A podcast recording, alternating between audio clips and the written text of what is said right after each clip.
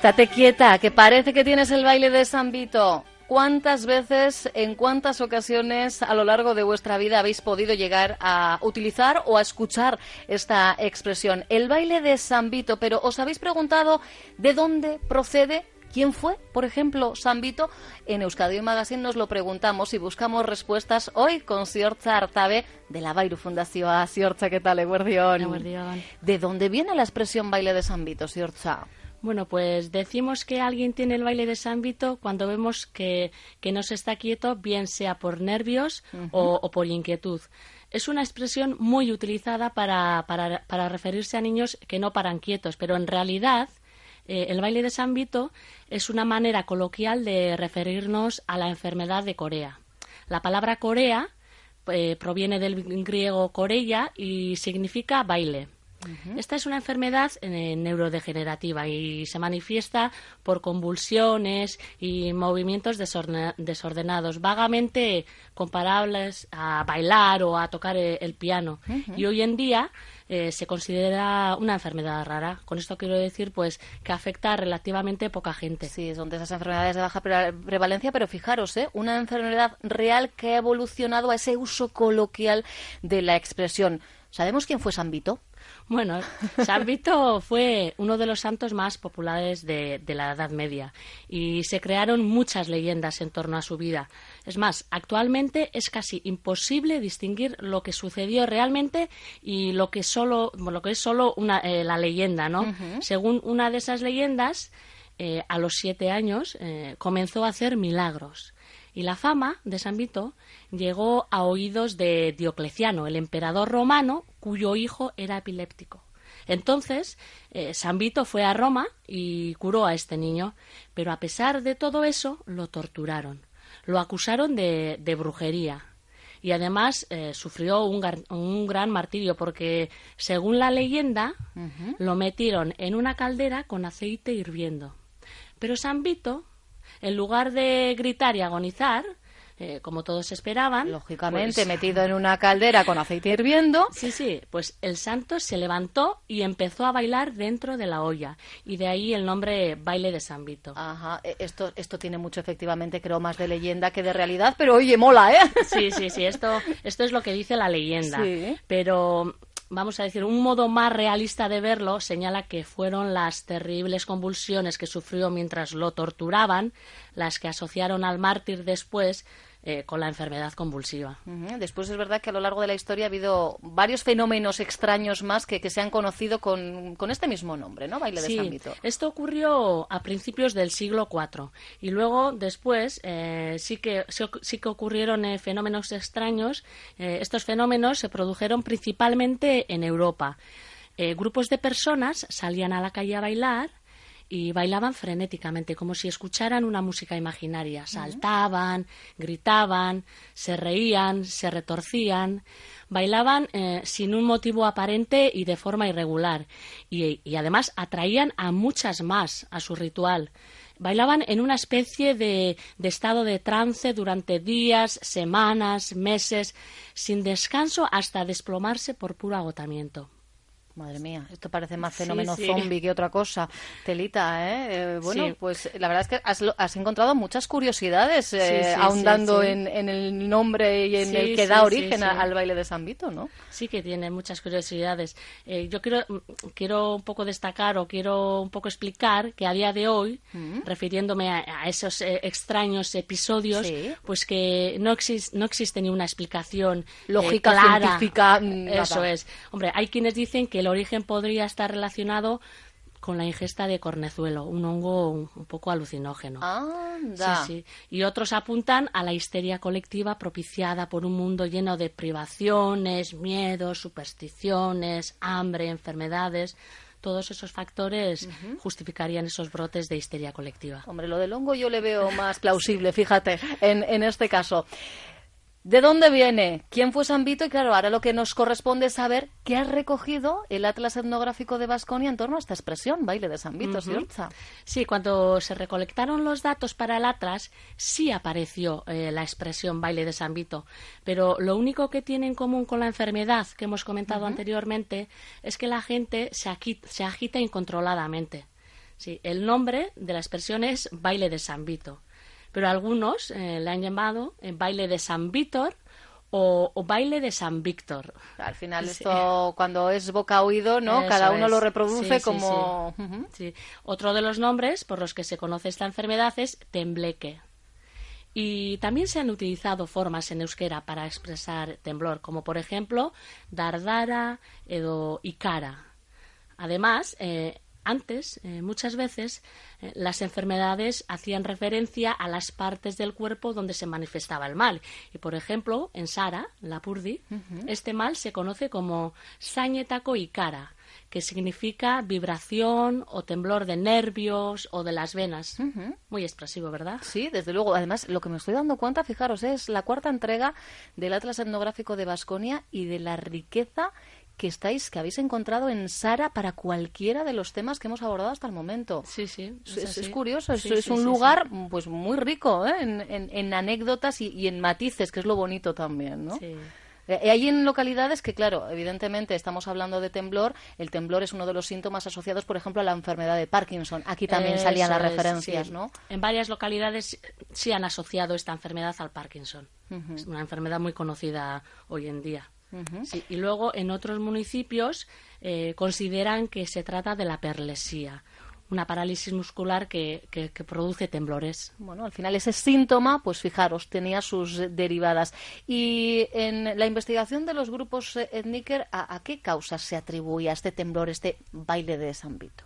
Bueno, hay que tener en cuenta que, la información que se recogió para, para elaborar el tomo de medicina popular eh, se trata de interpretaciones populares, que, no tiene por qué coincidir con las académicas. Y respecto a este, este mal en general, se ha recogido que no existían causas concretas a las que atribuir la enfermedad. Eso sí, era bastante frecuente considerar que se manifestaba en personas que eran muy nerviosas. Eh, es más, en la mayoría de las localidades se ha, se ha atribuido a los nervios. Y luego eh, otro de los orígenes era la debilidad, sobre todo la debilidad causada por una mala alimentación. Y también se consideraba que la edad contribuía a la aparición de este tipo de temblores. Claro, al final, como las causas podrían ser múltiples y como vemos hay muchas enfermedades asociadas a ese síntoma, claro, pues cada cual se ha hecho su composición de lugar, ¿no? Nunca mejor dicho. ¿La herencia eh, también creían que tenía algo que ver? Estaba implicada de forma decisiva en la aparición de, esta enfermedad. Es decir, era bastante genético.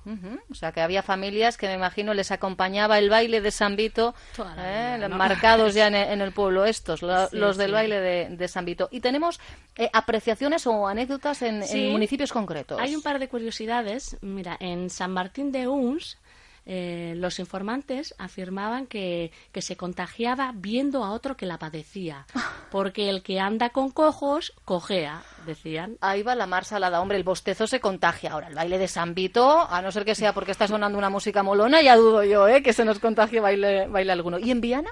En Viana se pensaba que podía producirse tras una mojadura durante el invierno y después haber tardado en ponerse ropa seca. Es tremendo.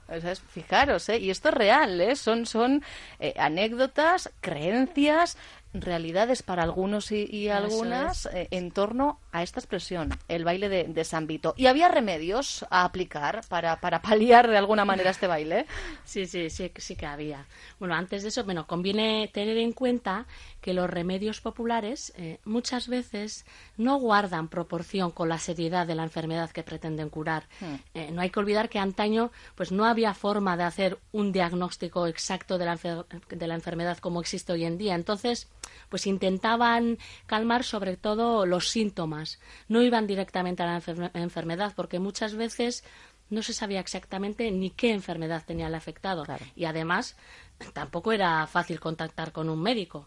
Hoy en día, pues por ejemplo, cuando una persona se siente mal, eh, acude al médico y el médico determina cuál es el mal que aqueja al paciente y luego pues le pone un tratamiento o, o le deriva a un especialista. Pero antes la, gente solo acudía al curandero o, más tarde al médico cuando consideraba que el mal que padecía era lo suficientemente importante como para no ser capaz de curarlo por sus propios eh, medios. El que se sentía mal era responsable de sí mismo. Tenía, por un lado, los conocimientos y, por otro lado, los medios suficientes para, para aplicarlos e, e intentar curarse o, al menos, podía obtenerlos en su entorno más próximo. Y así pues, pues en cuanto a los remedios para este mal, en la mayoría de las localidades eh, recomendaban infusión de tila para tranquilizarse. porque por los nervios, claro. Al final es, que lo, reducían todo a eso, ¿no? Sí, pensaban que pues eso, lo reducían a, los nervios. Bueno, en Viana tenían otro remedio, ¿eh? Ah, ¿cuál? Sí, sí, en, en Viana decían que se combatía abrigándose y tomando café con coñac. Bueno, para entrar en calor, bien. Para cambiar, para, bueno, en este caso, mitigar un, temblor, bueno, de frío sí, pero poco más, no sé yo. Sí, sí, sí. Bueno, también eh, había otro remedio eh, para esta enfermedad y se recomendaba estimular el apetito de los afectados. Y para eso, en Abadiño, por ejemplo, se daba a los enfermos aceite de hígado de bacalao. Eh, era una fuente importante de, nutrientes. Y lo tomaban porque decían que eso, que tenía muchas propiedades. Y eso supuestamente no solo les abría el apetito, sino que aliviaría ¿no? el, el temblor. Es, es, increíble. Yo no sé si vosotros, vosotras ya sabéis ¿eh? que tenéis siempre habilitado, abierto el 688-854-852 para apuntar cualquier cuestión relativa hoy concretamente al baile de, de San Vito. Si las anécdotas que nos está explicando señor Chartave a vosotros y a vosotras os despierta otros recuerdos, encantadísimos ¿eh? de leer vuestros mensajes. 688-854-852. Seguimos, señor Sí, mira, eh, yo quería comentar que, mira, si te fijas y si hacemos un análisis de la información que hemos recogido en el Atlas, es fácil llegar a la conclusión de que el baile de San Vito eh, se trataba como, como si fuera una enfermedad nerviosa. O sea, no tiene nada que ver sí, pero con al la final enfermedad real. Esto mm, o sea, lo encuadraban dentro de las enfermedades nerviosas. Y ya hemos comentado anteriormente que lo, más habitual era tomar tila. Pero no, no, te, no te he comentado que lo tomaban de diferentes maneras. En infusión, en infusión, pues, lo, más que no día, ¿no? tila, ¿no? Y en forma de baño. Porque a los niños, a los niños, para calmarlos, se les ponía en la bañera agua con infusión de tila. Ah, y eso les calmaba. les calmaba. Sí, sí, sí, sí. Ah, mira, pues esto sí que no lo he probado nunca. Hoy es cuestión, en lugar de, esas sales para los baños, igual tenemos que probar con tila y nos viene muy bien para relajar eh, el, el cuerpo. Bueno, la verdad que hay remedios de, de todas las clases. Fíjate, mira, José María Iribarren eh, recogió que contra las convulsiones y las dolencias nerviosas no había receta más eficaz que colgarse del cuello un saquito que contuviese patas de sapo secas. Me quedo con el baño con tila. Mira, si tengo que elegir, mm, o sea, un saquito con patas de sapo secas. O sea, además, el sapito, cortarle las patas, secarlas y ponérselas en el saquito. Y debía de ser sapo de pozo. Sapo de pozo. ah, pues que debe ser el sapo mágico. Este que si le besas se convierte en príncipe, pues tenía también su, su doble función. ¿Y qué ocurría en Bermeo, cierto? Bueno, en Bermeo, pues teniendo el mar cerca, pues para calmar esas dolencias nerviosas se bañaban en el mar. Pero yo creo que podemos entender más, ¿no? Ese, ese poder no curativo, pero bueno, sí que, yo creo que para muchas dolencias, ese pasear por la playa, ese bañarse en el mar, efectivamente, bueno, pues si pensamos en remedio casero, no hay mejor remedio que ese. Luego llegaron los manantiales y sus poderes curativos. Ya sabéis que tenemos a las compañeras hoy de GKN precisamente en el balneario de, de Cestoa. Claro, la cuestión es que estos remedios caseros pues eh, han ido perdiendo fuerza, ¿no? Eso es. Eh, hoy en día mm, los informantes dicen que, que, acuden al médico y toman medicamentos que éste prescribe. Pues, por ejemplo, relajantes y tranquilizantes.